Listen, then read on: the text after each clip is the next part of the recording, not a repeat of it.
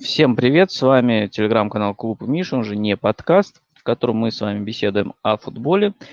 И в данный э, момент подводим итоги восьмого тура АПЛ, тура, который завершается завтра матчем Кристал Пэлас с Арсеналом.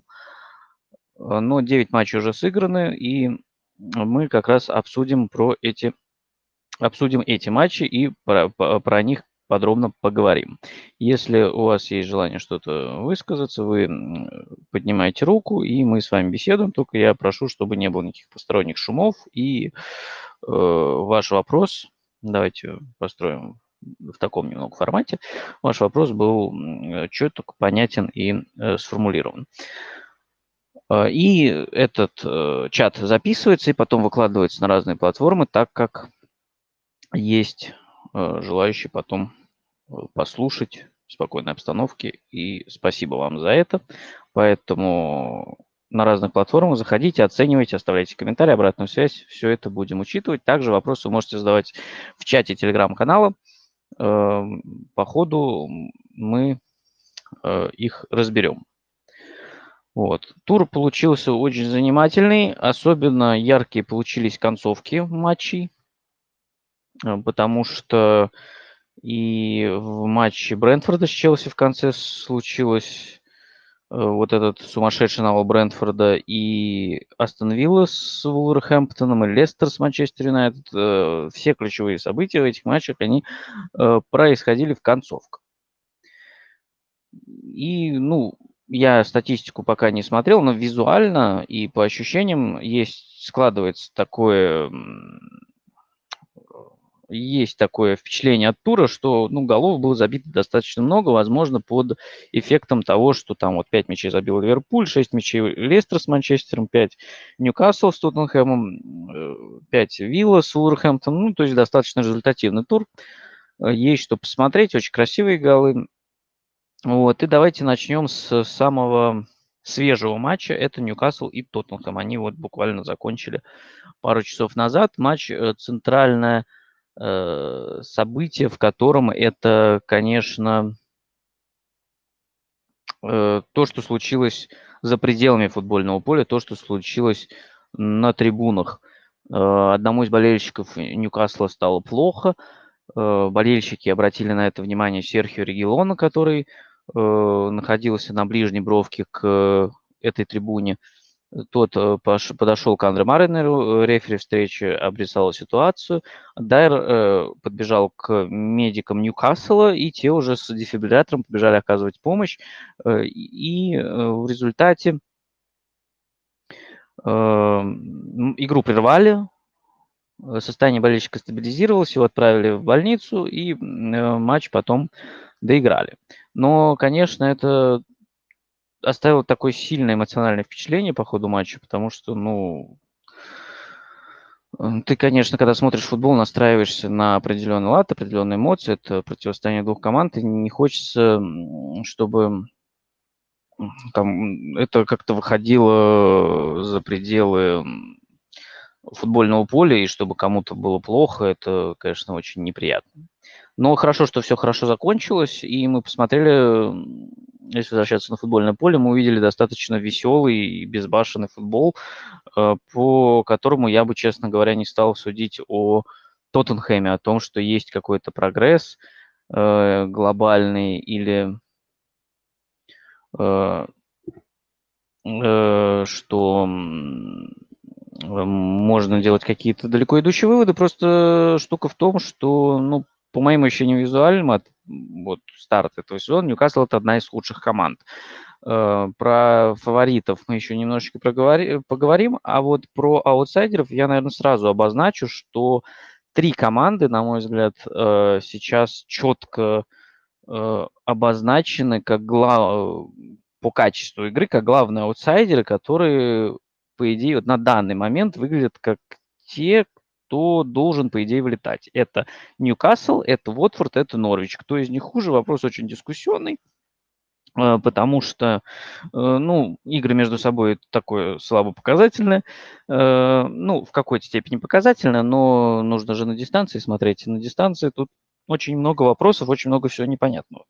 И э, как раз занятно, что этот тур был таким предвестником переходных моментов э, в Ньюкасле и Уотфорде, потому что Ньюкасл – это первый матч под эгидой аравийских шейхов. Уотфорд – это первый матч под руководством Клаудио Раньери. У Уотфорда все банальнее, но тем не менее. Э, но несмотря на то, что Уотфорда банальнее, у Уотфорда есть шанс на э, изменение в реальном времени, грубо говоря, потому что, скажем так, то, что руководство Ньюкасла сменилось, э, ну, то есть на поле-то Ньюкасл остался тем же, такой же Стив Брюс, такие же игроки. Э, конечно, сказалось то, что вернулся Калум Уилсон, потому что до этого в предыдущих матчах его не было, впереди бегал одинокий Сан Максимен, а с Калумом Уилсоном у них все-таки хорошее взаимодействие, и э, Уилсона не хватало.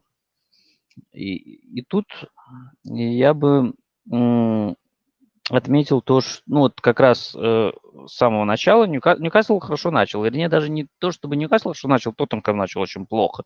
Первые 10-15 минут просто ну, как будто Эмерсон и Ромеро еще не отошли от перелета и летели обратно.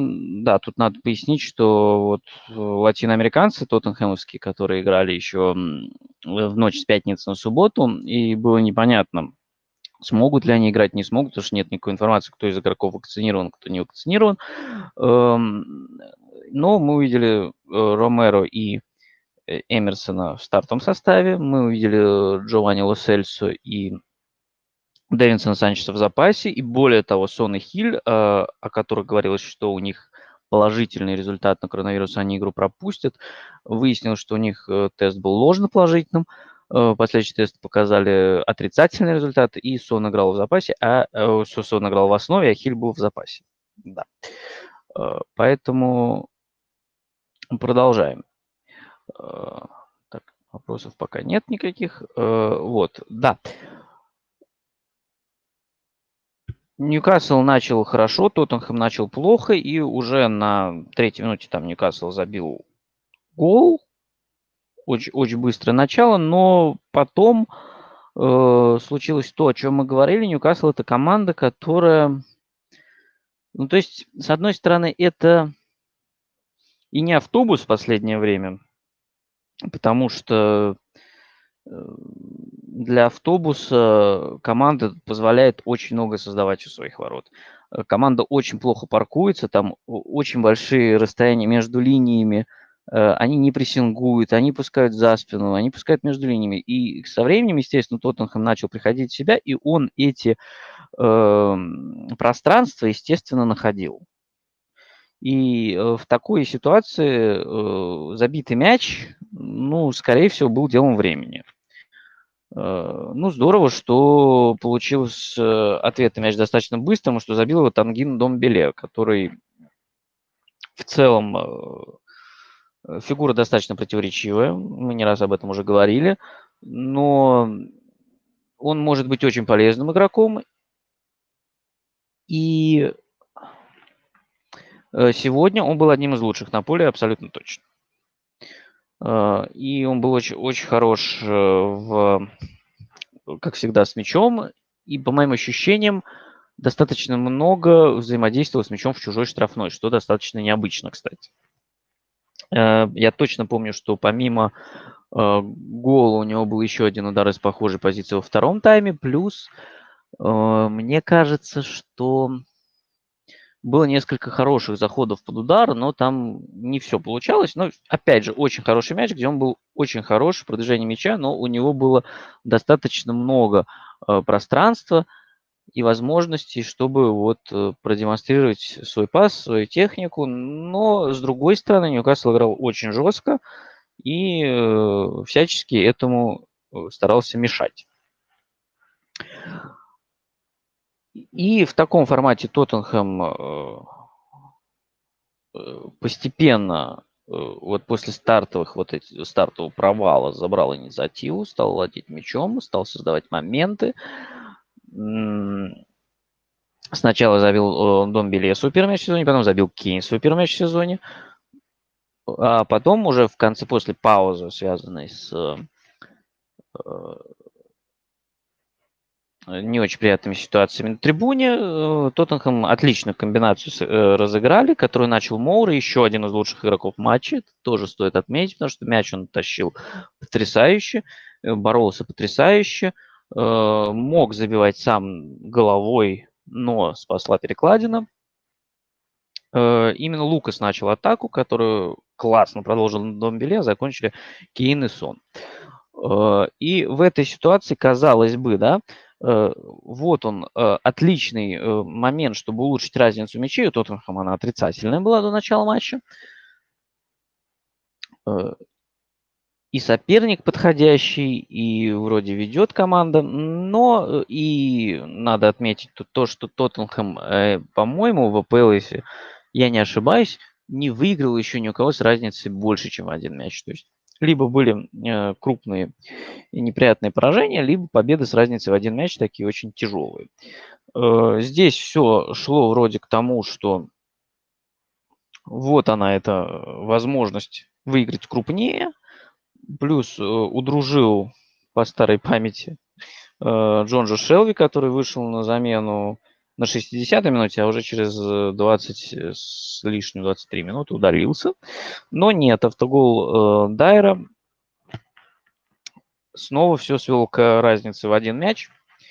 Достаточно нелепый автогол, потому что ну, просто Дайер не попал по мячу, но попал, ну как, наоборот, очень хорошо попал, но не той частью тела, которую хотел, попал коленом и точно в угол. И Тоттенхэм выиграл, Тоттенхэм поднялся на пятое место. Это единственная команда из э, первой десятки. Дальше я не смотрел, честно говоря, пока. Э, у которой отрицательная разница мячей. Вот. Э, получился достаточно веселый матч, достаточно много было свободного пространства. Моментов было не так, чтобы много, мне кажется, можно было выжить из этого побольше. В целом Тоттенхэм выглядел на дистанции матча значительно лучше, чем Ньюкасл, э, но эпизодами Ньюкасл очень опасно отвечал, особенно, конечно, Сан-Максимен и их взаимодействие с Вилсоном было неприятным и доставило несколько неприятных моментов. Посмотрим, что будет дальше, потому что следующие три матча, они уже более точно ответят на все вопросы касательно шпор. Там будет э, игра с Вестхэмом, Манчестер Юнайтед, потом и Эвертон. То есть, ну, такое достаточно э, тяжелое, э, тяжелые три тура, и в которых, ну, будет уже более, более понятно, на что команда может рассчитывать, что получается, какие проблемы, в чем прогресс достигнут, а где э, еще предстоит. Э, в этом матче Нуно играл э, по схеме 4-2-3-1, опять же, с Ндомбеле в роли десятки. А Ньюкасл по 4-1-4-1 с Хейденом в роли опорного полузащитника, хотя, как мы знаем, э, Хейден, он может играть совершенно в разных, э, на разных позициях, в разных формациях, и с помощью него как раз Ньюкасл эти формации менял. Но э, здесь было несколько иначе. Вот. И по поводу Ньюкасла, наверное, я уже могу только еще раз повторить, что, опять же, команда вроде, э, с одной стороны, она не прессингует, с другой стороны, достаточно плохо обороняется, но такие матчи получаются достаточно веселые с ними. То есть они удобны э, для, для многих соперников, и мы видели, что много матчей с ними достаточно результативно. 3-2 сегодня, 4-2 было с Вестхэмом, 4-1 с Манчестер Юнайтед. И, то есть команда дает достаточно много пространства, хотя по идее вроде как, вроде если ты паркуешься, ты не должен оставить много пространства, должен э, действовать компактно и не оставлять зон между линиями, но у Ньюкасла этого почему-то нет. По поводу Тоттенхэма, ну, тоже, конечно, с такой командой так много позволять не очень здорово. Хотя, конечно, вот это главное оружие Ньюкасла в лице Сен-Максимена и Калума Уилсона, оно достаточно опасное. Даже э, ну, на, на любом, я думаю, уровне это просто и индивидуальные игроки достаточно хорошие, и взаимодействие у них хорошее, поэтому уколоть они могут э, разок, другой, кого угодно. Другое дело, что Ньюкасл оставляет достаточно возможностей, чтобы их укололи больше раз. Э, Наверное, по этому матчу у меня все. Если есть какие-то вопросы, то welcome. Если нет, то можно будет сразу двигаться дальше. Э, я вижу, что особо вопросов никаких нет, но тут, я думаю, все достаточно очевидно, просто такой достаточно интересный и веселый э, матч, который можно было посмотреть для приятного времяпрепровождения, даже если вы не болеете ни за одну из команд. Естественно, говорить о начале эпохи шейхов в Ньюкасле пока рано, потому что ну, просто они купили команду, и пока, я думаю, никакие процессы э, не изменены на данный момент, просто потому что это требует времени, и Брюсу тоже дано время, свой тысячный матч он проиграл, я не думаю, что он продержится очень долго, но э, мне кажется, что уже до следующего перерыва на сборную он еще поработает, а там будет Дальше давайте пойдем немножечко в необычном порядке и поговорим про Эвертон и Вест Хэм. Э, тоже еще один матч, второй и последний, который был сегодня, воскресенье, 17 октября. Э, и э, здесь стоит отметить, наверное, начну со стартовых составов. У, обеих команд поменялась позиция правозащитника относительно прошлого матча. У Вестхэма травму получил Цоуфул, на его место вышел Джонсон. А вот у Эвертона вернулся Коулман, а заменявший его Готфри оказался в центре обороны в паре с Кином. Ну, опять же, то, что Готфри играет в центре обороны, никого не должно взять, он центральный защитник. Э, здесь вопрос был только в том, кто будет Фарискином. Варианты у Эвертона есть. Это и Еремина, который был в запасе.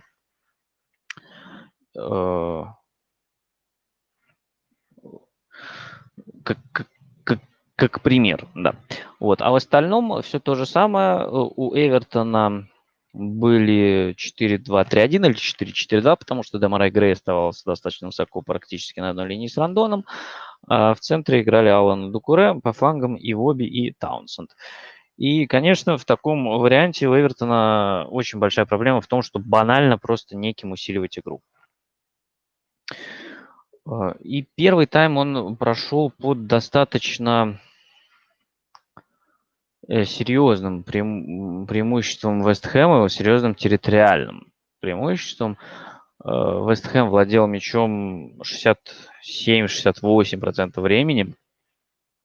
И иногда э, периодами очень мощно давил на ворота Пикфорда. С другой стороны, каких-то прям супер опасных моментов не было.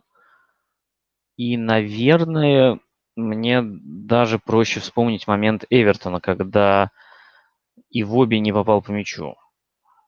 Мне кажется, это даже в удары не занесено, хотя, по сути, это, наверное, один из самых опасных моментов этого матча.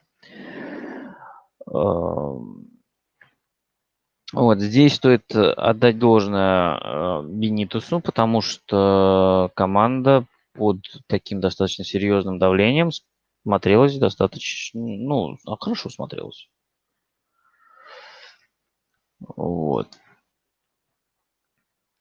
Э, и э, такой забавный момент, который мы еще в другом матче тоже рассмотрим.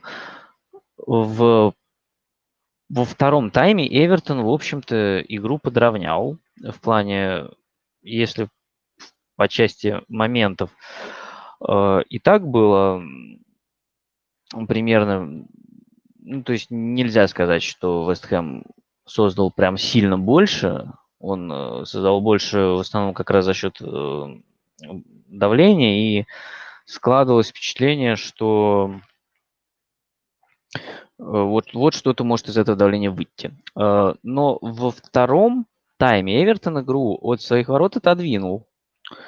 И, и если, ну, во-первых, Вест, Вестхэм уже не имел такого владения по именно если говорить о владении мячом. Во-вторых, э, игра переместилась от э, третьей Эвертона, особенно в первые 15 минут второго тайма, она уже больше переместилась там в центральную треть, на треть Вестхэма. То есть Вестхэм э, в итоге забил с углового в тот момент, когда э, гол уже выглядел не совсем логичным.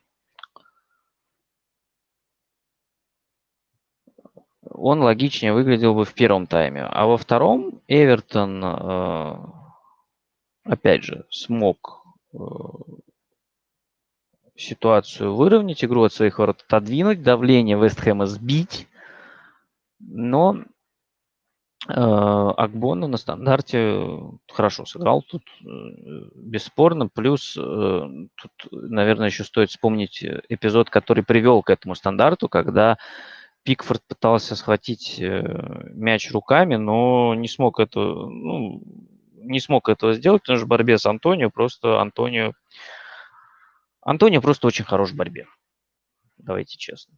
Вот. В целом, суммарно по общему впечатлению от матча, наверное,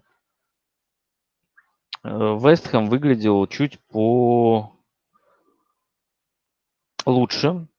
Вестхэм выглядел острее. Он создал больше моментов. Он э, больше давил на Эвертон, но большую часть матча Эвертон с этим давлением э, справлялся. И э, вот этот э, гол Акбона как раз, опять же, случился в момент, когда казалось уже, что Эвертон игру выровнял. Вот. Но в целом, наверное, победу Вестхэма можно назвать заслуженной. Так, нашего специалиста по Эвертону сегодня нет. Поэтому Тут тоже все. И давайте двинемся дальше. Двинемся дальше. А дальше давайте пусть у нас будет Лестер и Манчестер Юнайтед. Очень веселый матч. Один из тех матчей, в которых была яркая концовка. Матч разбитый на много таких маленьких ну, не совсем маленьких и не совсем много, но на несколько отрезков, скажем так. Потому что э, начиналась игра с э, территориального преимущества Лестера. У Лестера были неплохие эпизоды, э, неплохо команда заходила в штрафную, но не хватало последнего действия. Э, ударов не было, хотя подходы были неплохие, опять же. Манчестер выглядел в первые 20 минут я бы сказал, что, наверное, даже чуть, э, ну, чуть менее интересно, чуть менее остро, и гол Гринвуда казался не совсем логичным. Э, он пришел из неявной ситуации и просто выстрелил с дальней дистанции. И здесь можно раскрыть первую проблему Манчестер Юнайтед. Это как раз э, то, что с одной стороны команда била много, 18 ударов, с другой стороны 12 этих ударов были из-за штрафной. То есть команда в финальной трети явно испытывала проблемы с тем, чтобы довести э, до хорошей ударной позиции. Э, но с этим голом немножечко и игра выровнялась. Э, но э, вернул Лестер в свое его привычное, ну, привел игру в равенство уже цифровое. Юрий Тилеманс, на мой взгляд, абсолютно лучший игрок матча, который был очень хорош с мячом. А, без мяча, я думаю, тоже к нему особо никаких претензий нет. Но с мячом он прям... Эм, делал разницу вчера, потому что он э, больше всего пробил, он забил потрясающий гол, он отдал три передачи под удар партнерам, э, это больше всех в этом матче. Э, хотя столько же отдал Айоза Перес, но Айоза Перес вышел на 72-й минуте. Но все равно. То есть и качество паса у, Перес, у Тилеманса, естественно, у Тилеманса было хорошее. Он и тащил мяч, у него три успешные обводки тоже. То есть он там центром рулил по полной программе. Еще один важный момент, касаемый Лестера, это возвращение в стартовый состав Джонни Эванса. Джонни Эванс – это важнейший игрок в обороне Лестера, и я думаю, что определенный спад в игре может быть э, связан с его отсутствием. Потому что, конечно, когда Эванс играет, то и другие защитники тоже выглядят лучше. Э, что интересно, Роджерс э, выбрал схему с тремя центральными защитниками, причем третьим центральным защитником вместе с Эвансом и Сейнджу был Даниэль Амарти, хотя мог быть им и Тимоти Кастань, и Яник Вестергор, э, но он решил выбрать Амарти. Э, интересно, вот насколько это будет эм, постоянно. В принципе, Амарти периодически играет в центре обороны, но обычно это такой вариант э, запасной, подменить кого-то на случай травмы. Здесь еще это может быть связано с тем, что Эванс а, ну, хотя он почти весь матч отыграл, его заменили в самой концовке, возможно, не захотели рисковать. Вот. Но возвращение Джонни Эванса, возможно, оно сделает Лестер еще сильнее, потому что вот этот матч Лестер провел хорошо. И, и э, пока сложно сказать, является ли он предвестником возвращения Лестера того, который боролся за топ-4 в прошлые два сезона, но это вот уровень был вполне близкий вполне близки. Надо признать, что Манчестер Юнайтед э, в целом игру в какой-то момент смог выровнять, не уступал по качеству и количеству моментов, несмотря на обилие дальних ударов. Лестер тоже очень долго не мог э, создать прямо каких-то явных моментов. Если вначале не хватало, э, как я уже говорил, какого-то завершающего действия, то потом Юнайтед смог игру несколько отодвинуть тоже от своих ворот. И Э, э, чуть больше владеть мячом, э, но потом вот случилась как раз вот эта жаркая концовка, где Юнайтед провалился на стандартах. Потому что, во-первых, он провалился на стандартах, потому что второй и четвертый гол, они пришли со стандартов. А во-вторых, и, наверное, это ключевое в этой концовке, это третий пропущенный мяч, который э, Юнайтед пропустил практически сразу после того, как забил второй. Второй мяч э, – это очень хороший гол Маркуса Решфорда, когда его бросили за спину защитником. Линделев отличную передачу отдал. И казалось бы, что вот оно, Юнайтед отыгрался, и сразу же, то есть там даже режиссер не успел повторы все показать, а мы уже видим концовку атаки, в которой Варди забивает с передачи Переса. Я думаю, что это было ключевым а, моментом, который привело к поражению. Вот, но концовку, конечно, Лестер уже провел намного лучше. Э, помимо того, что в итоге был забит 4 мяча, еще несколько раз э, выручал Дехе. Не значит, что Лестер мог выиграть крупнее, должен был выиграть крупнее. Просто э, моментов было достаточно. Если там в первые 70 минут команды с трудом создавали моменты и в целом компенсировали друг друга достаточно неплохо сдерживали, то вот последние 20 минут они однозначно за Лестером, потому что и на стандартах Манчестер проиграл, и с игры тоже на самом деле Лестер создавал достаточно. Вот, выручал Дехе. Дехе в полном порядке в этом сезоне тоже, я думаю, многие отмечали. Э, и, ну, надо признать, что все еще очень невзрачно выглядит Джейден Санчо на левом фланге у Юнайтед. Эм,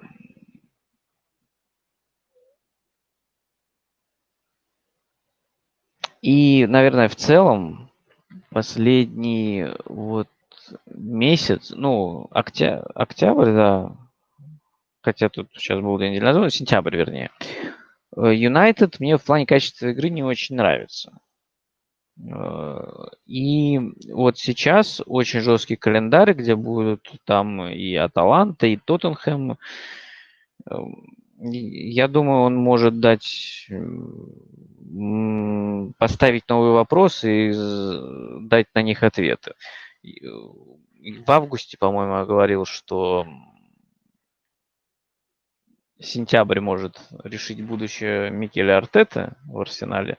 Здесь я думаю, что этот отрезок, который закончится, наверное, в середине декабря матчами Лиги Чемпионов и даст ответ, выйдет Юнайтед из группы или нет, пока, на мой взгляд, этот вопрос далеко не решен, и в плане качества игры есть очень большие вопросы, потому что Аталанта и Вильяреал выглядят уж точно не хуже то тут, возможно, аналогичная ситуация с Ульшером, потому что если команда сейчас э, просядет по результатам, потому что по игре сейчас все не здорово, если Сульшер не найдет вот этого подхода, который поможет встать на правильные рельсы, и команда не выйдет из Лиги Чемпионов, то я думаю, что ну, вопросы возникнут определенные, и может это все закончится уже в этом сезоне. Хотя это будет очень странно выглядеть, э, так как продлили с ним контракт относительно недавно. Вот, так что если, на мой взгляд, если уж продлили, то надо доверять и смотреть, а, иначе зачем продлевали? Вот, но ситуация сейчас у Манчестер Юнайтед непростая. Вот, что касается Лестера, то, ну, команда прибавляет. И хотя, опять же, это один матч. Это матч э, да, с Манчестер Юнайтед, с сильным соперником, но Лестер, в принципе, с сильными соперниками всегда играл неплохо. Вот, но мне кажется, что есть предпосылки к тому, что э, результаты и игра, и результаты у Лестера будут стабильнее и лучше. Вот, посмотрим. Посмотрим. Следующий матч у Лестера с Брентфордом на выезде. Вот, поэтому тут будет на что посмотреть явно, потому что, ну, мы знаем, Брентфорд это команда, которая, ну, им точно можно назвать главным открытием сезона. Она 100% выглядит лучше, чем все остальные новички. И раз уж мы затронули Брентфорд, ну, давайте тогда перейдем и к Брентфорду. К Брентфорду, который играл с Челси. Матч, который 70 минут выглядел как э, низовой, в котором практически ничего не происходит, э, превратился в концовку сумасшедшую имени Эдуара Менди. Вот. Брентфорд, в принципе, играл стандарт, по своим стандартам 5-3-2. Э, у Челси было что-то похожее с центром, э, с Лофтус-Чиком, Ковачичем и Канте. И Лукаку Вернером впереди. И опять же, обе команды друг друга неплохо сдерживали, ограничивали, им моментов было очень мало. Э, но в конце тайма Бен Чилл забил отличный мяч. Брэнфорд потерял немножко опорную зону. И Чил этим воспользовался и э, забил. Начало второго тайма тоже для Челси никаких проблем не предвещало.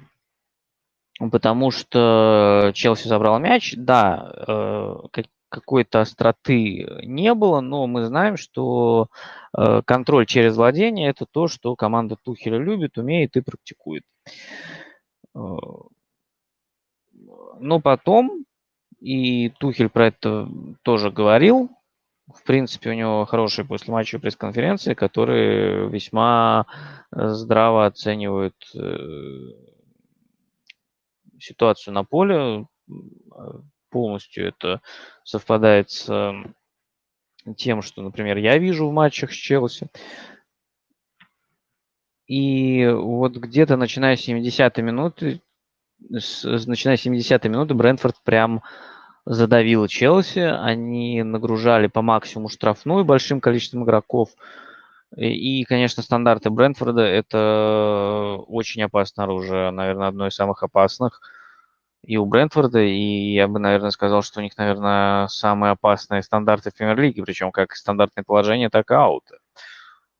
И вот э, в этой части Брентфорд стал э, зажимать Челси, и не просто зажимать, он постоянно создавал моменты. Биома попал штангу второй раз, первый раз был в начале встречи.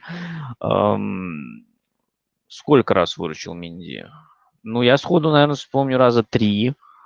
Э, Челоба вынес из пустых ворот. Э, Челси сталкивался с серьезным давлением, Ливерпуль его серьезно давил, Манчестер Сити давил, но такого количества моментов, которые вытекали из давления, не было ни в одном из этих матчей. Брентфорд э, создал прям очень много, и не очень люблю это слово, но тут, я думаю, оно применимо. В какой-то степени Челси отскочил. Конечно, не значит, что Брэнфорд прям обязательно выиграл в матче, если бы сравнял счет, но поражение он точно не заслужил, и забивать он должен был. Но, э, тут стоит... Я даже не стал бы на самом деле винить реализацию Брентфорда, потому что Томас Франк разводил руками, и делали все игроки неплохо, но реально Минди тащил. Минди тащил, в конце было видно, как он заряжен, как он Э, какой адреналин он там, на каком адреналине он там был, и, конечно, Челси должны благодарить своего вратаря. А Брентфорд прекрасен. 3-3 с Ливерпулем, потрясающий матч Челси. Э, за этой командой надо следить однозначно. Это пожалуй, главное открытие. Ну, я думаю, даже те, кто за Брентфордом следил и знал, что Томас Франк выстраивает такую интересную систему, вряд ли могли предположить, что Брентфорд настолько классно залетит в ВПЛ и будет там против топов играть э, на равных, а в чем-то даже и лучше. И на это, конечно, очень приятно смотреть. Поэтому Брентфорд это команда, которая прям рекомендуется к просмотру. Э, настоятельно. И если посмотреть графики, то, например, видно, что линия защиты у них располагалась повыше, чем э, у Челси. И прессинг, он был, э, ну, не такой интенсивный, но прессинг Брэнфорда, он вообще достаточно своеобразный. Они встречают не очень высоко, ну, не прям не доходят до вратаря, но уже в середине начинают э, давить э, вполне осознанно и хорошо. Э, Тухель эм, признал, что последние 20 минут были проблемой. Э, он решил снять Лукаку, э, потому что мяч до Лукаку и до Вернера просто не доходил, они были отрезаны, и это было проблемой. Вот. Плюс он, как опять же сказал Тухель, ему показалось, что, ну, а ему, естественно, виднее, что Лукаку несколько устал. Поэтому тут, я думаю, можно понять. И сложно сказать, что если бы остался Лукаку, я не думаю, что что-то бы глобально поменялось, если бы поменяли Вернера. Э, Вернер, как всегда, был хорош по части командной работы, хороший подыгрыш, э, можно было пошутить про завершение, но моментов каких-то у него не было. Э, был хороший удар в первом, по-моему, тайме, чуть выше ворот э, после хорошей атаки э, Челси. Но вот. На самом деле Вернер очень хороший игрок, очень полезный, и отстаньте от него с реализацией, все у него, я думаю, будет нормально. Мне кажется, тут вопрос э, во многом касаемо психологии и уверенности в себе. Так, какое-то сообщение я видел в чате. Брентфорд в роли лица, Франк в роли Бьелса. Ну, по э, атмосфере, по общей эмоции, я думаю, да, конечно, Брентфорд э, выглядит э, похожим на прошлогодний лиц. А, но в плане организации структуры игры, конечно, очень разные команды.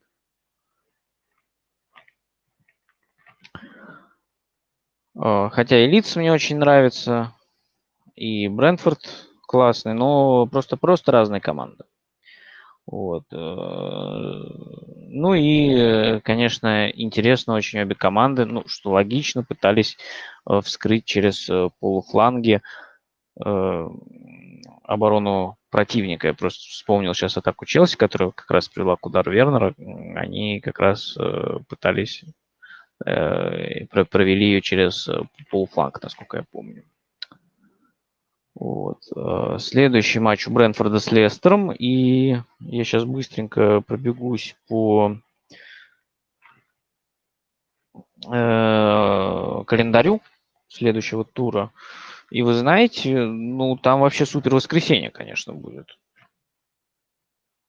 Потому что все, что в субботу, там есть определенные интересные, конечно, моменты вроде Брайтона с Манчестер Сити на воскресенье, оно начинается с Вест Хэма и Тоттенхэма и в том же временном слоте играют Брэнфорд и Лестер, а заканчивается Манчестер Юнайтед с Ливерпулем, поэтому там тур будет совершенно огненный. Так что, да, мне надо постараться тогда будет выйти, наверное, со следующим голосовым чатом тоже в воскресенье следующее. Вот. А Брентфорд, Брентфорд классный, Челси... Э, Челси выиграл, остался на первом месте, но по качеству игры Челси тоже у меня вот последний период уже достаточно продолжительный, едва ли не месяц есть вопросы, но э, Челси стабильно пока набирает очки, э, Тухель стабильно находит, чем ответить своим соперникам, э, кроме, наверное, матча с Манчестер Сити. Но вот и с Брэнфордом, на самом деле, Челси ничем не ответил, но дотерпел, просто дотерпел до финального свистка. А, с другой стороны, дальше вот следующие два тура у Челси откровенно проходные, это Норвич и Ньюкасл. Но в целом, на мой взгляд, если мы говорили про топ-3 претендующие на чемпионство, то я бы, наверное, сейчас в плане, опять же, э, качества игры я бы выделил Ливерпуль и Манчестер Сити чуть выше Челси. Чуть лучше Челси. Это не значит, что они непременно э, непременно возьмут титул, и Челси не будет в гонке. Конечно, нет. Я думаю, что Челси будет в гонке. Просто на данный момент Челси выглядит чуть слабее этих команд. Но, опять же, очки набирает. Но э, Тухелю есть э, над чем подумать и э, какие проблемы решить. Кстати, чуть не забыл, а это важный момент. В центре обороны у Челси играли Кристенсен, Маланксар и э, Трево Челоба. Не было тягу силы, не было Антонио Рюдигера. Рюдигер получил травму, и это, кстати, может быть достаточно большой проблемой для Челси. Потому что, конечно, Рюдигер э, вообще сезон начал прекрасно. Он один из лучших защитников АПЛ э, на старте сезона. Тягу силы тоже очень хорош. И без них, конечно, Челси очень много потеряет в качестве обороны. Потому что если мы, например, вспомним матч с Тоттенхэмом, когда прессинг Тоттенхэма работал и был э, опасен и очень хорош в первой половине тайма, э, индивидуальные действия Тиагу Силы во многом спасли. Вчера Тиагу Силы не было. Вот. Ну и раз уже я затронул трио претендующая на титул, то, наверное, давайте по нему и пройдемся. Э, Начнем с Ливерпуля, который играл с Уотфордом. Первый матч этого тура. Первый матч Клаудио Раньери у руля Уотфорда в начале этого совершенно адского отрезка, в котором Уотфорд сыграет со всеми абсолютно лидерами. Э, и не только лидерами, потому что ближайший э, график Уотфорда, чтобы вы понимали, вот сейчас они сыграли с Ливерпулем, в следующем туре у них выезд к Эвертону, потом передышечка надо, передышечка, естественно, в кавычках, я, когда мы будем говорить про Саутгемптон, я объясню почему.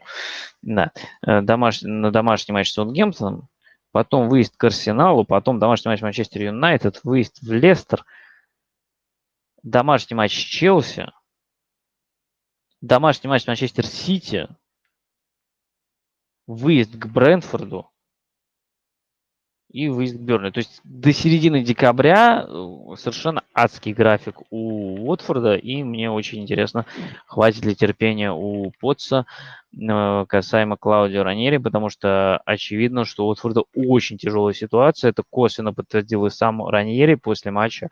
Он сказал, что нам нужно улучшать не какую-то конкретную одну зону, а нам нужно работать во всех областях. И я это прекрасно понимал перед тем, как прийти в Уотфорд. Ну, хорошо, что ранее это понимал. Главное, чтобы это понимало еще и руководство Уотфорда. И мы не читали бы новости, что там на Boxing Day, что Уотфорд стал первой командой, которая там быстрее всех уволила двух постоянных тренеров или что-нибудь в этом роде. А я думаю, что это вполне может быть, зная руководство. А, ну, так вот, переходя к матчу, матч получился очень односторонним, совершенно спокойная такая победа Ливерпуля, а, полный провал Уотфорда. Это не значит, что Раньери как-то особенно провалился в этом матче, просто его план не сработал, просто Уотфорд сыграл слабо, просто Ливерпуль очень силен. Раньери под Ливерпуль, я предполагаю, раз, разработал специальный план, ну, потому что до этого обычно Уотфорд играл с четверкой защитников, а в этот раз он вышел в стройка центральных защитников, причем, что необычно, левого центрального защитника играл Дэнни Роуз, человек, который обычно закрывал Э, левую бровку, мог играть роли вингбека, в редких давних случаях он поднимался даже э, повыше. Ну вот на позиции левого центрального защитника я его не помню. А позицию вингбека или латераля закрывал Массина. Я предполагаю, что это было связано с тем, чтобы Э, сдержать вот этот самый правый фланг Ливерпуля.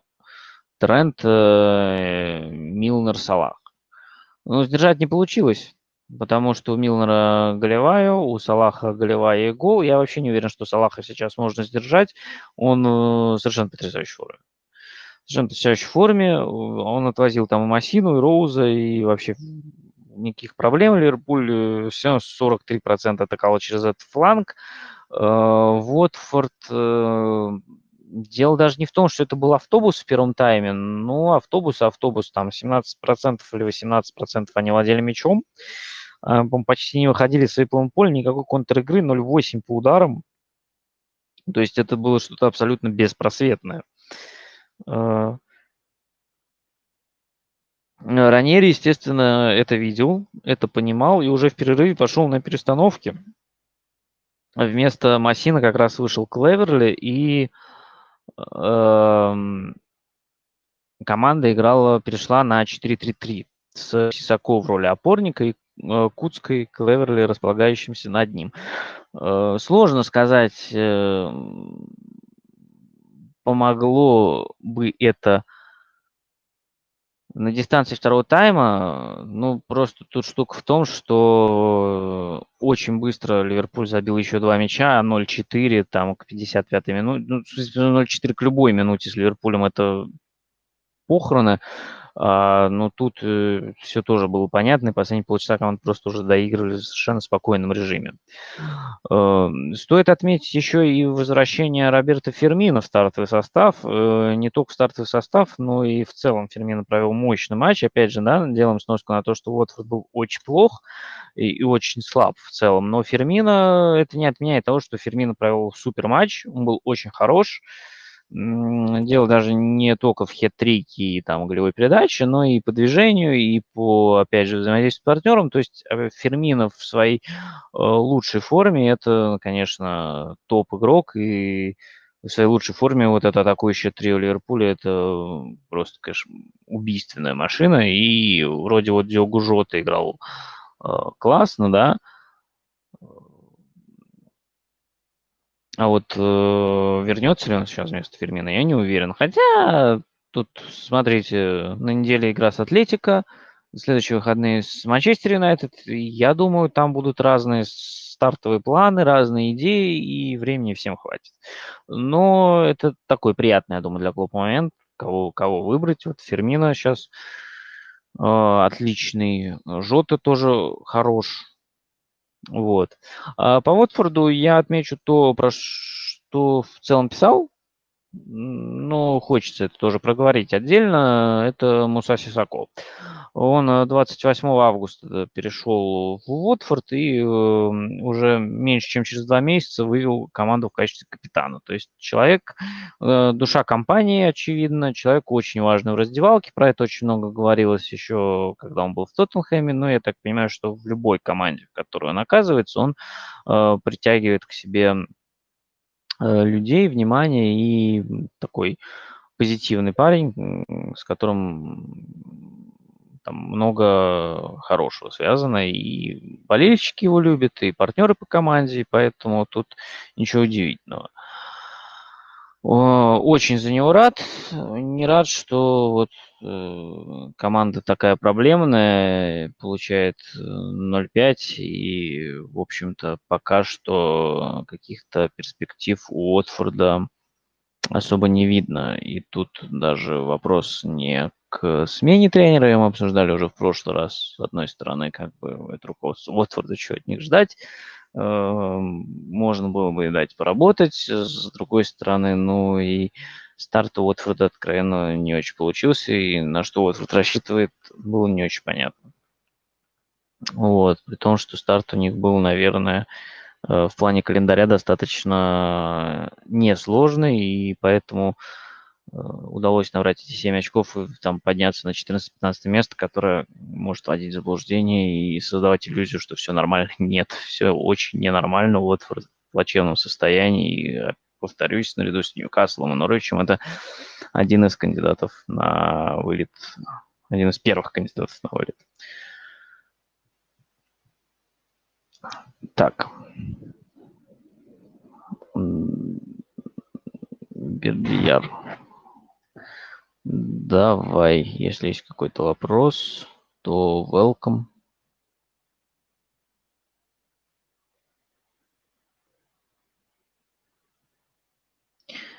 Ну, пока мы-то движемся дальше.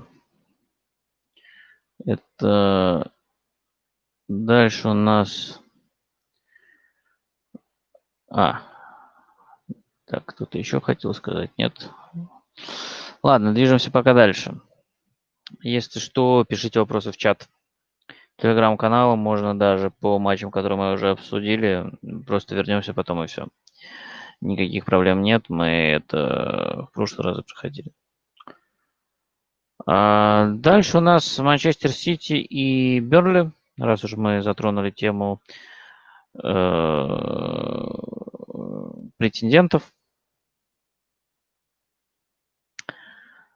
Я э, смотрел матч в записи, уже знал результат, и я предполагал, что достаточно уверенная будет победа Манчестер Сити.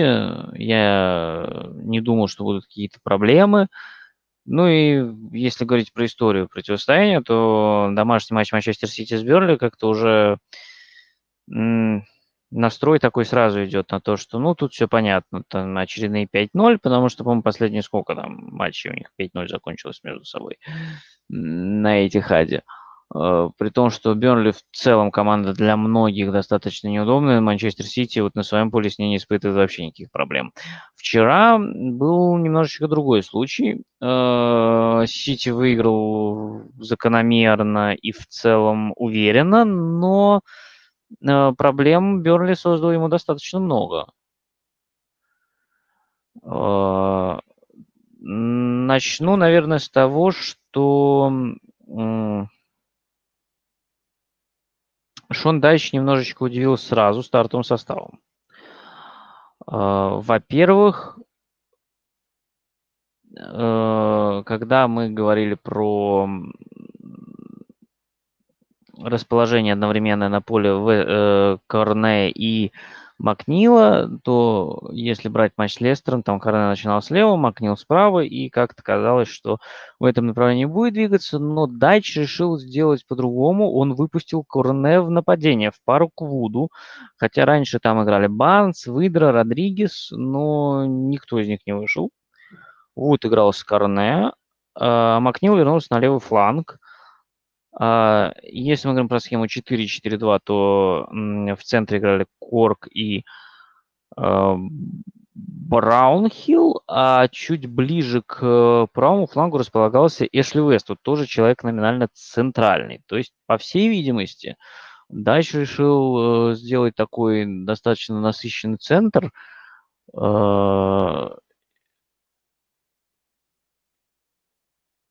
и э, поставил Корне вперед с надеждой на контратаки и возможность убежать вперед.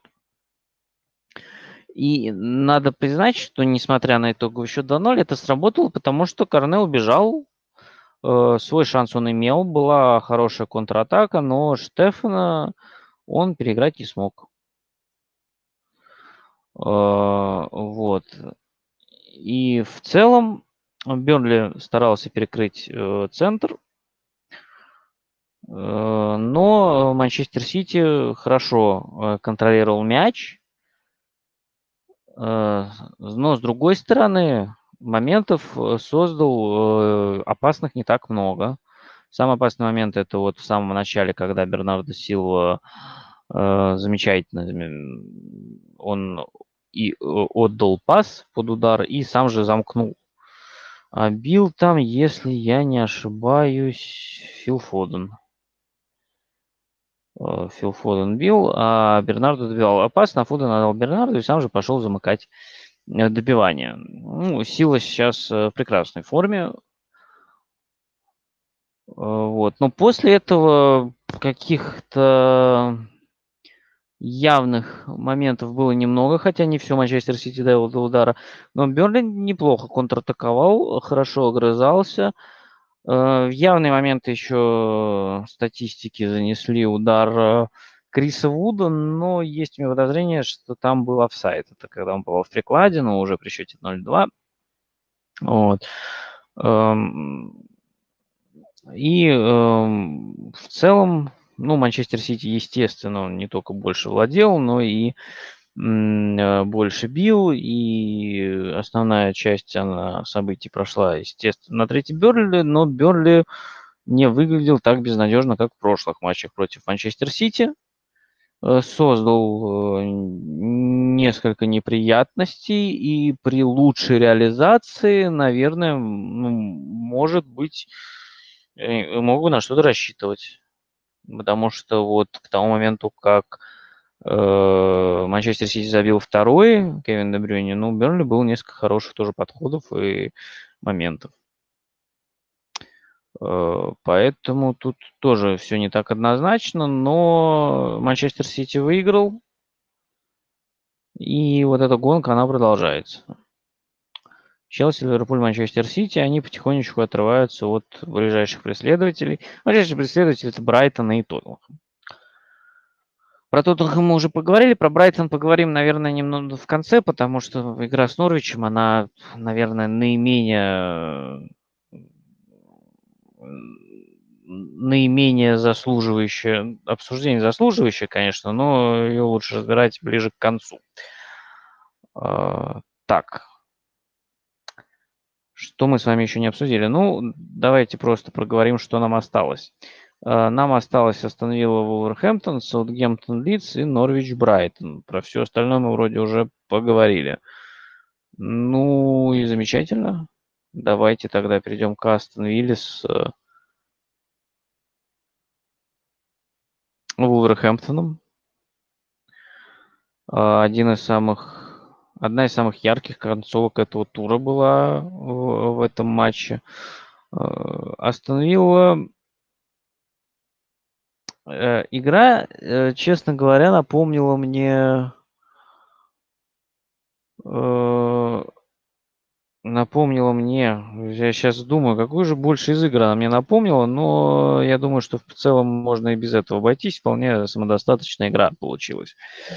Остановила у меня, когда я смотрел игру, сложилось впечатление, что остановила прям больше владеет мячом, но этого не было, просто игра скорее располагала, проходила на третьего Уорхэмптона. Остановила была Атлея, остановила э, больше выжимала из своих моментов из владения, потому что даже если взять второй тайм, то э, у Астон Виллы вроде бы, да, 55% владения, 28% прошли на ее третий, 23 на третьего Уорхэмптона, но при этом по ударам 8-3 самый опасный момент, э,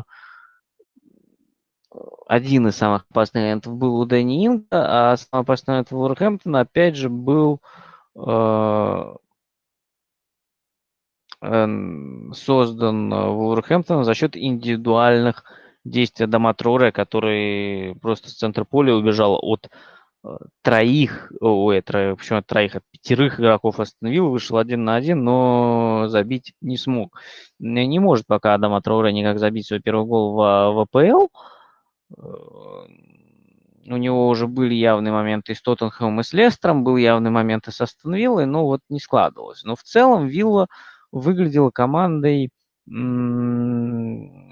такой более, как бы, точнее выразиться, не, ну, более организованный, наверное, конкретно в этом матче. Э, тут еще стоит отметить, что в стартовом составе э, произошло изменение. Дин Смит сделал то, о чем я говорил в прошлых подкастах, и не совсем понятно, э, как будет постепенно внедрять э, новичков, в частности, Бенди, как раз заменил Бенди Джейкоба Рэмзи. И заменил, кстати, достаточно неплохо. И получилось, что по сути у нас было 3-5-2 против 3-5-2. То есть, и вот Астон Вилловские 3-5-2, они выглядели как-то убедительнее первые 70 минут. Э, потому что вот и в первом тайме Вилла э, больше создавала моментов именно исходя из организации игры, да, потому что, опять же, э, Волки, да, имели очень а, хороший момент, но в основном за счет Э, индивидуальных действий Троуре. И э, во втором тайме э, Вилла, собственно, два мяча забила. И гол Деннингса в целом был логичен, а гол Магина, ну, это он пришел с рикошетом от Рубина Невиша, но остановили это вернулось в конце рикошетом после удара Рубина Невиша. Получилась достаточно интересная, закольцованная такая история. Рубен Невиш э, ключевой человек этого матча, человек, с которым связаны два рикошета, который первый, который, казалось, уже хоронит Уолверхэмптона, а второй похоронил Астон на самом-то деле, в самой-самой концовке. Э, что случилось в конце? Ну, э, в целом, стандартный навал Вулверхэмптона остановила, с ним не справилась, потому что Сначала на 80-й минуте пришел гол Романа Саиса, когда очень... Ну, в целом неплохо разыграли просто э, комбинацию после углового вторым темпом. И буквально через 5 минут э, Конор Коуди тоже после э, розыгрыша, тоже после углового и, то есть и, э, два центральных защитника, Конор Коуди и Роман Зайз, они просто вносили мяч в пустые ворота. И за пять минут Вулверхэмптон отыграл то, что Вилла создавала 70 э, минут. И, конечно, дальше уже игра пошла качельно, и эмоциональный фон был больше за Вулверхэмптон.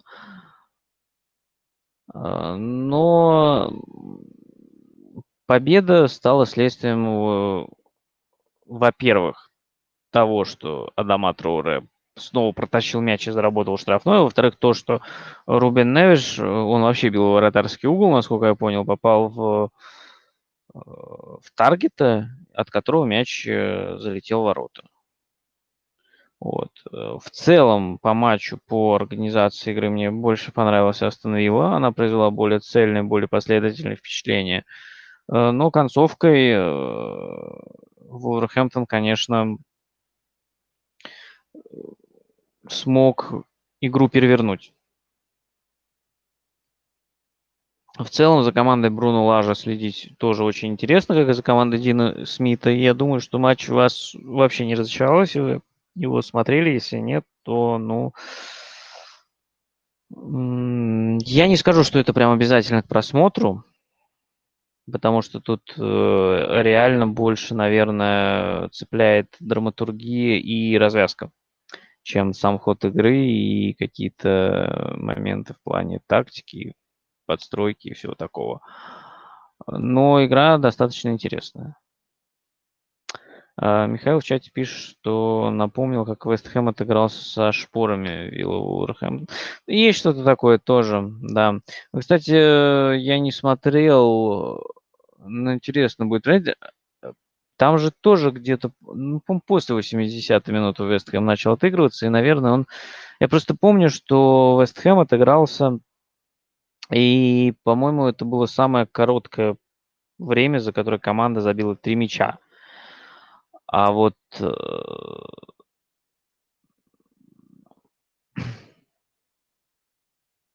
э, мне просто интересно, насколько Вулверхэмптон Э, мне кажется, чуть побольше у него заняло это времени. Там, грубо говоря, Вест Хэм, по-моему, за 12 минут 3 мяча забил, а тут за 14. Но все равно что-то близкое. То есть это достаточно э, редкая ситуация, когда за такой короткий промежуток времени э, команда забивает три мяча, более того, уступая и уступая даже по игре в целом особенно. То есть, когда еще при счете 1-0 на графику вывели, что, ну, вот этот, э, знаете, вот эту графику с вероятностью победы одной из команд, э, при счете 1-0, я не помню, то есть это была, наверное, какая-то 60 какая-то минута, э, процент победы волков был 6% давали на победу волков. То есть в, из 100 вариантов, ну, то есть там из тысячи симуляций в 60 только выиграли волки. То есть, понятно, при счете 2-0 процент еще упал. Я думаю, там он к 80 минуте был вряд ли больше 1%.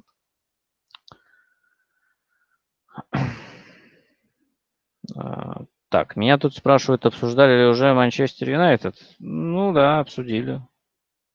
Я сказал, что мне не очень нравится то, во что играет Юнайтед последний месяц.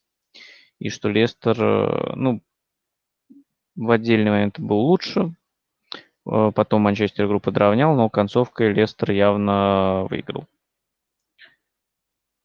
И, потому что, ну, создано в концовке было прям много. Где-то еще и Дехе тащил. Но это да, мы обсуждали. Это такое было краткое резюме. Так что можно двигаться дальше. Дальше Саутгемптон Лидс. Очень необычный, очень хороший матч с точки зрения Саутгемптона. Саутгемптон, мне кажется, сейчас, наверное, одна из самых недооцененных команд. Э, это, кстати, первая победа была Саутгемптона в сезоне, и победа абсолютно заслуженная. Э, это признал и Марсело Бьелсон, и вообще Марсело Бьелс тоже дал очень хороший резюме матча, назвал поражение заслуженным, э, но отметил, что заслужил его Саутгемптон своей игрой в первом тайме, потому что в первом тайме Саутгемптон был прям гораздо лучше, разорвал Лиц. А в перерыве Лиц э, подстроился, смог выровнять игру, но именно в этот момент Саутгемптон поймал на контратаке и забил э, единственный мяч в этом матче. но первый тайм, наверное, один из лучших отрезков Саутгемптона в этом сезоне, наверное, худший у лица в этом сезоне, или один из худших.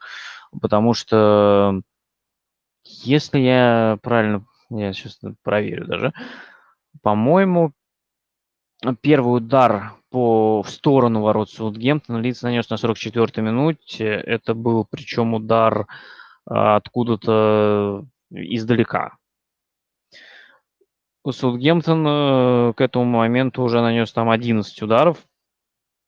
Э, большая часть, конечно, была из-за штрафной не очень хорошо подготовленных, но в целом э, команда Хазенхютеля классно прессинговала, закрывала центр, не давала выйти из обороны лицу, и Лидс был вынужден садиться глубже и прижиматься к своим воротам.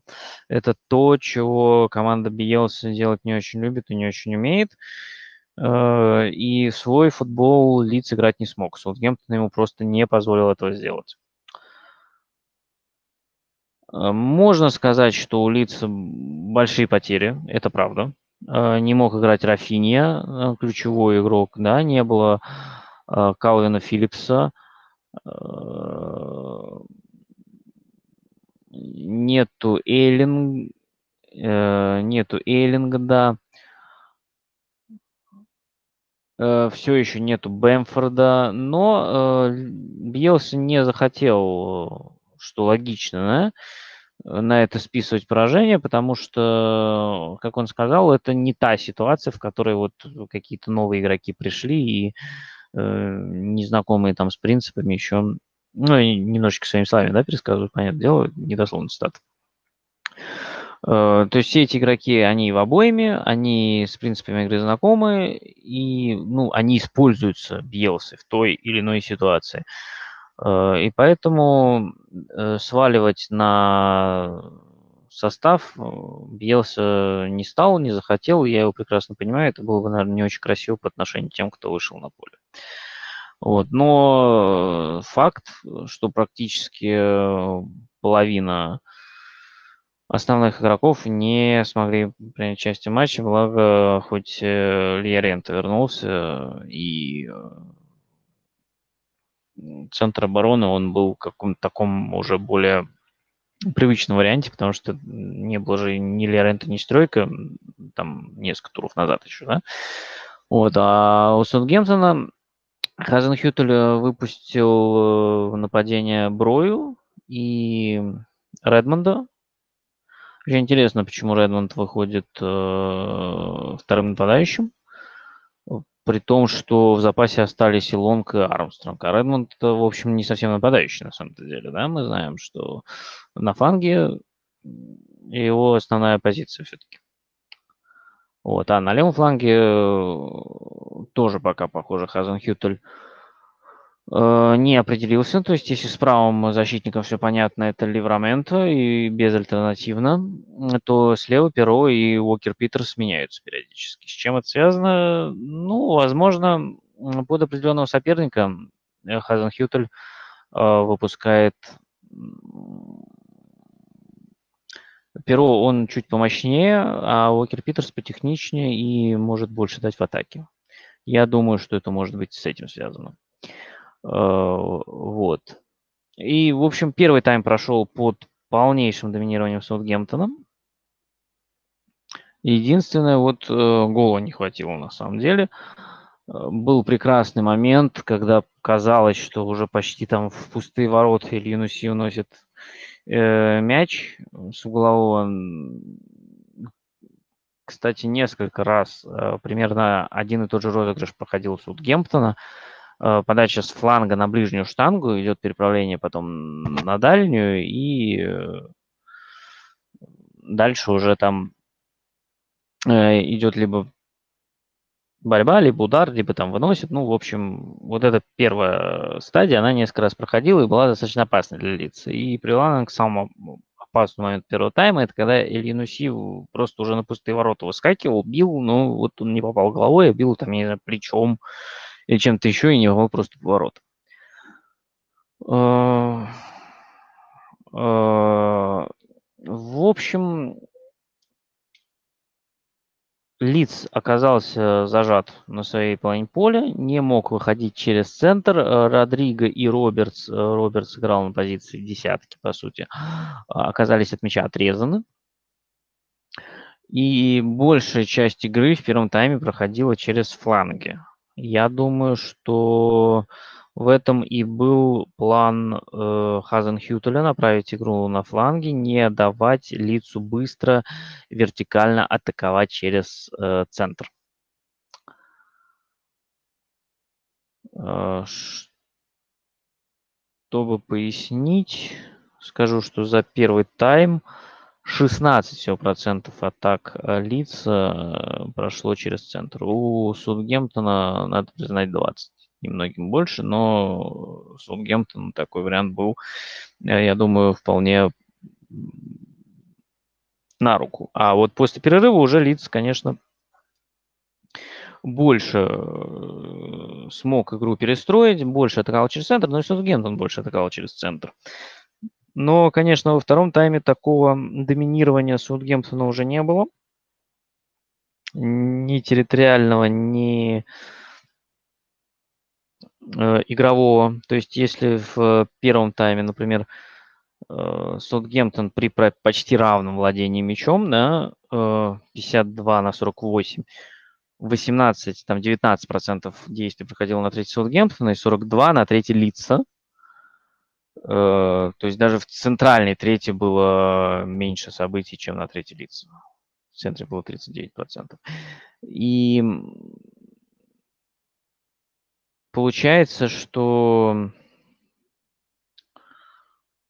э, Саутгемптон э, душил лиц прессингом, не давал выйти со своей э, третьей поля и спокойно играть. Во втором тайме ситуация, конечно, поменялась. Э, лиц там, если в первом, во-первых, если в первом тайме владение было почти равным, то во втором уже Лиц владел мячом. А, во-вторых, конечно, с, там, с, с, если 42% действий в первом тайме было на третий лиц, то во втором а, уже 33%. Конечно, разница достаточно большая. Вот.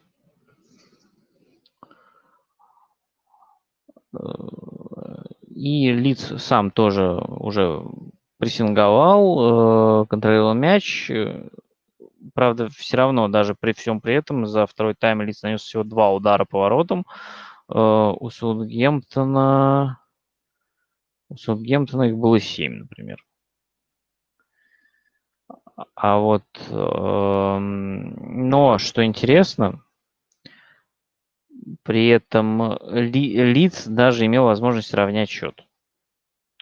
Это когда Дэн Джеймс э, выскочил э, на Макарте, но просто не попал по воротам.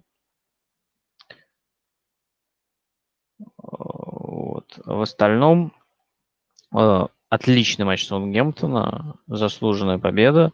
И я думаю, что Почему я назвал Саутгемптон э, недооцененной командой? Потому что сейчас она идет ближе к подвалу таблицы, на нее особо сейчас не обращают внимания, ее мало обсуждают. Но в целом по этому сезону Саутгемптон выглядит э, командой такой э, типично Хезенхютелевской, в лучших ее проявлениях. Мы знаем, что есть лучшие проявления, есть худшие проявления, когда команда не может прессинговать с нужной интенсивностью на протяжении всего матча. И это заканчивается достаточно плачевно. Но сейчас Саутгемптон э, может это делать. Похоже, что у Хазенхютеля вполне подходящий подбор игроков. И даже отсутствие Уордпрауза в этом матче выглядел, ну, как-то не бросалось в глаза. Его заменил Диало и выглядел неплохо. Ну, понятно, что это не Уордпрауз, игрок совершенно другой, с совершенно другими функциями и задачами, но просто сам факт, что это не бросалось в глаза. Хотя игрок WordPress для Саутгемптона игрок ключевой. И ближайший календарь. Бернли, Уотфорд, Астон Вилла, Норвич, Потом Ливерпуль на выезде. Лестер, ну то есть сейчас Саутгемптон может начать набирать очки. Сейчас Саутгемптон может э, прибавить. И даже матчи с лидерами будут очень непростыми для лидеров. И не факт, что еще они закончатся в пользу лидеров. Поэтому тут э, советую тоже присмотреться Саутгемптону. Команда в порядке. Команда в порядке, команда хороша, и прессинг тоже у нее традиционно для Хезенхютеля э, отличный. Вот.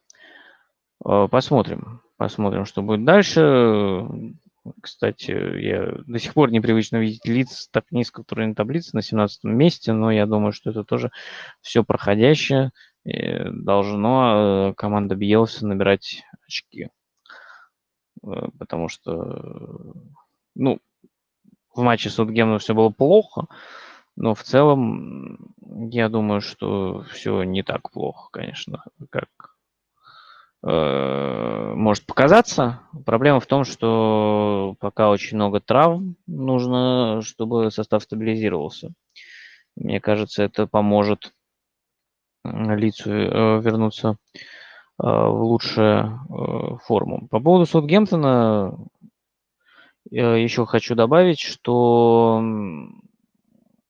появилась какая-то вариативность у Хазенхютеля, и вот мне интересно теперь, как он дальше будет менять нападающих.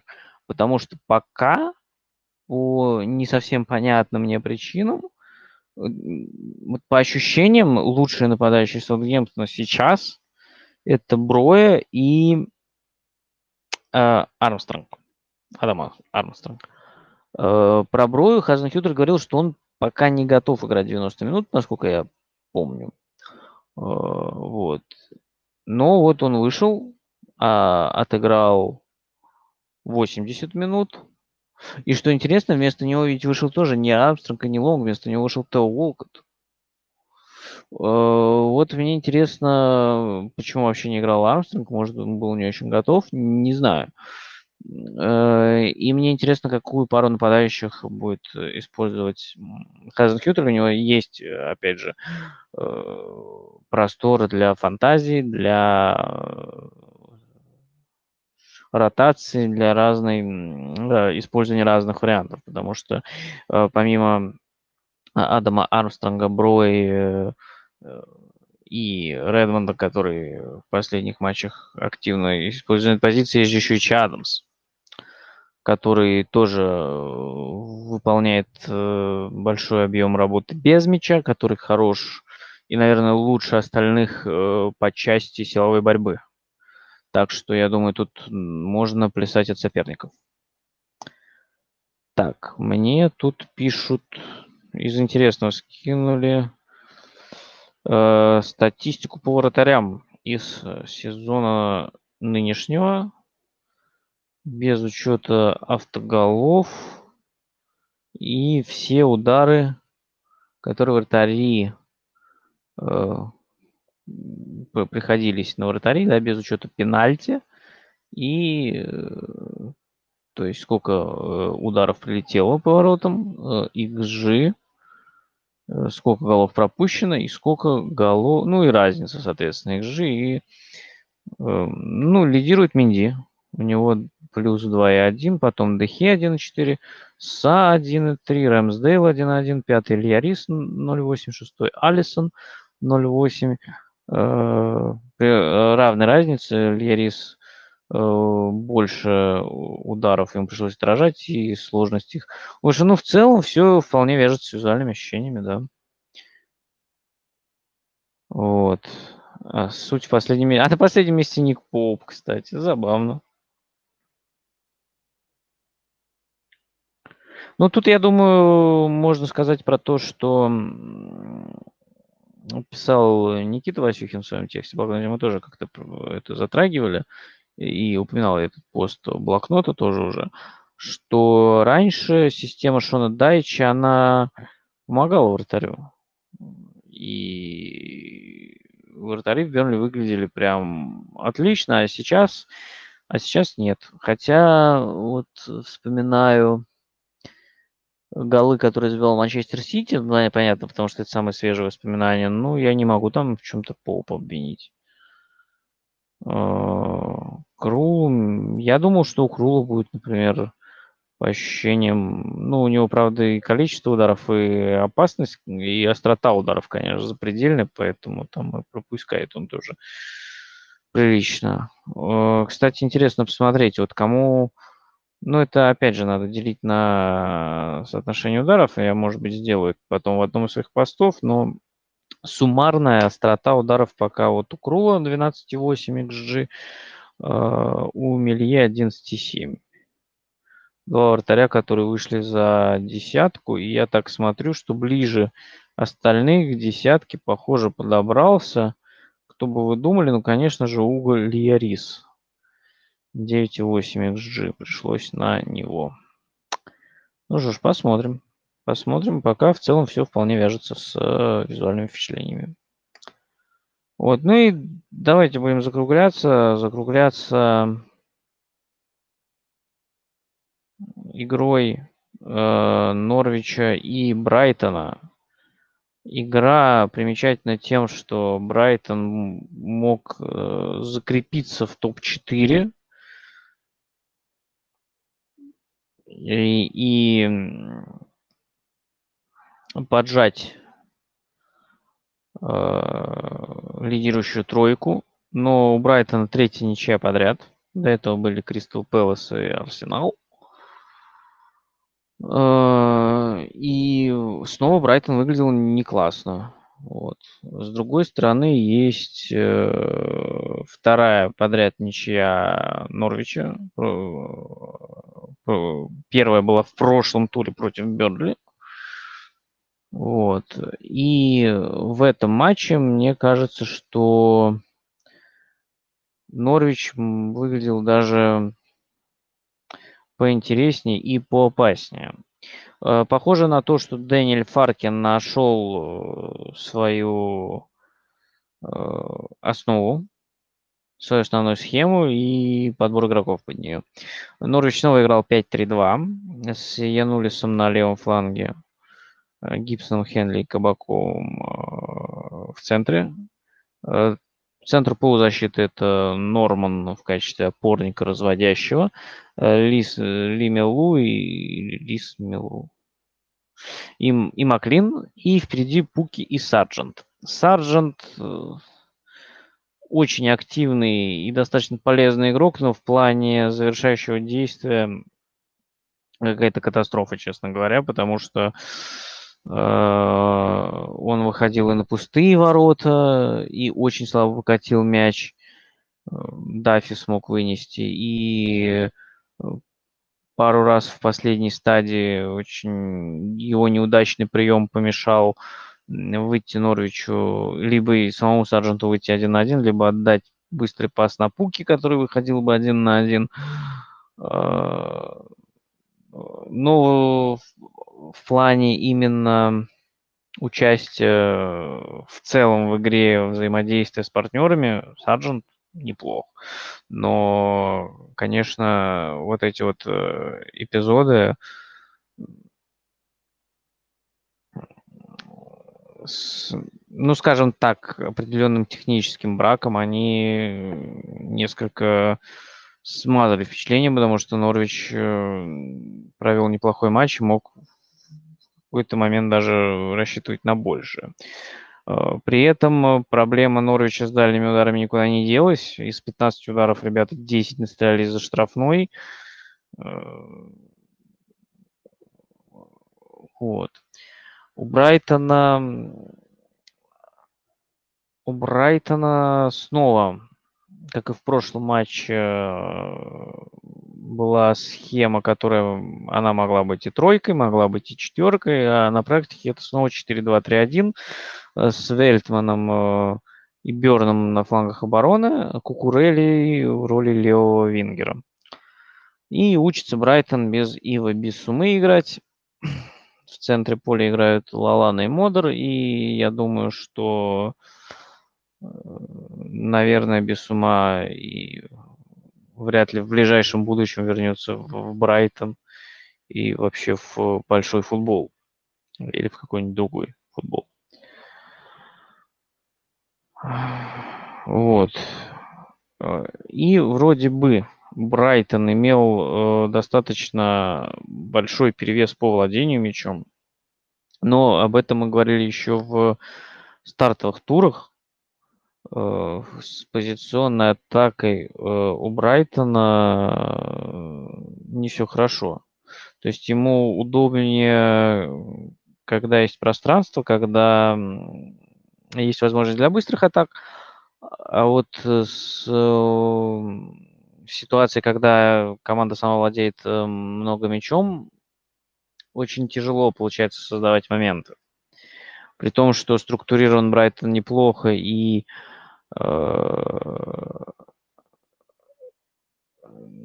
ну, скажем так, он не выглядит командой очень уязвимой для контратак. Вот именно в плане созидания собственного, ну, конечно, есть вопросы. Вот. Матч, в принципе, я бы не сказал, что это прям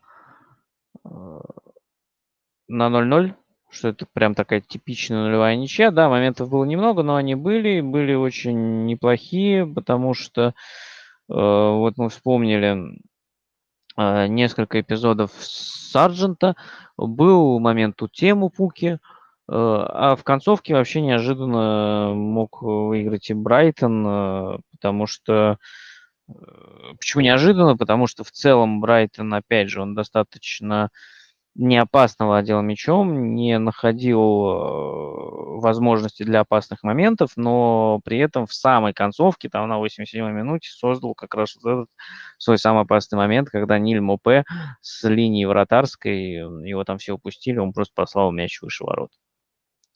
Вот. Но, э, пожалуй, можно сказать, что Норвич нашел для себя какую-то подходящую модель команда в целом достаточно спокойно и уверенно чувствовала себя без мяча. И, пожалуй, выдала свой лучший матч в этом сезоне. Э, и вполне могла бы рассчитывать даже на больше, если бы вот в последней стадии реализация была получше. Но реализация была такой, какой она была, поэтому что уж теперь. Ну вот, мне интересно, насколько э, будет э, Фарки теперь э, менять внутри вот этой своей модели игроков, потому что по первым турам, например, в отдельных эпизодах нравился, например, где-то Э, который присел, да, сейчас на скамейку, но он продолжает выходить каждый матч, но вот пока выходит на замену. Сейчас он как раз заменил Сарджента, я думаю, что можно ожидать в одном из следующих матчей э, выход Милота Рашица и в стартовом составе. Э, плюс совсем присели и ребята арендные, Билли Гилмор и Брэндон Уильямс. Вот. Но я думаю, что, наверное, вот центр полузащиты это то, что Фарки нашел в первую очередь, и пока, я думаю, не будет менять. А, вот. А Вильямс и Янулис, я думаю, будут конкурировать. А, что касается состава Брайтона, я думаю, важно отметить возвращение Тарика Лэмпти. Человек, который пропустил очень много из-за травмы. Он очень здорово ворвался в прошлом сезоне в Брайтон и в АПЛ, и был э, таким основным, э, мало того, что он был основным правым защитником Брайтона, это был одним из главных открытий АПЛ, но потом вот случилась травма, и вот э, он очень долго отсутствовал в последнем, в этом сезоне он э, был уже на лавке, но не выходил на поле.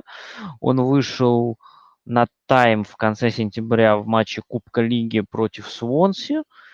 Э, может быть, эм, Поттер считал, что Лэмпти еще не готов. Может быть, считал, что э, конкуренты на его позиции сейчас выглядят лучше, а конкуренты действительно были сильные. Это и Адам Вебстер, и Велтман. То есть там, в принципе, есть кому играть. Вот. Но э, возвращение Лэмпти, оно, конечно, даст Брайтону еще больше Э, вариативности, еще больше э, возможностей для созидания в атаке. Лэмпти очень хорошо подключался в атаку, но нужно, опять же, чтобы он смог э, вернуться в свои лучшие кондиции. Получится? Я надеюсь, что получится. Хотелось бы, потому что, ну... А, как уже говорю, хотелось бы, чтобы все решалось на футбольном поле, и не здорово, когда травмы так вот они влияют на игрока, но это, с другой стороны, неотъемлемая часть футбола, никуда от этого, к сожалению, не деться. Вот. Но Лэмпти я желаю и всем остальным здоровья, и а, радовать нас э, замечательной игрой. Потому что, собственно, почему бы и, и нет. Вот. Так, ну вроде мы все основное затронули. Так. Я ради интереса сейчас посмотрю, когда последний раз старик Лэмпти играл э,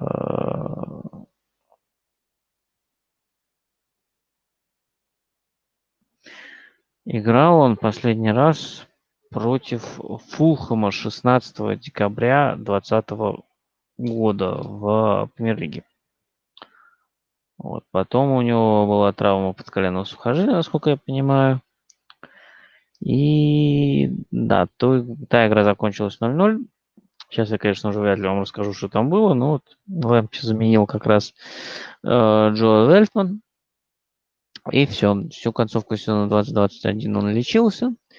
Э, старт этого провел э, в запасе и вот первый раз вышел на поле. Э, важный, важный момент, который может послужить толчком к его последующему возвращению и развитию, потому что парень все еще молод, ему всего 21 год. Вот. Ладно. Давайте на этом будем тогда заканчивать.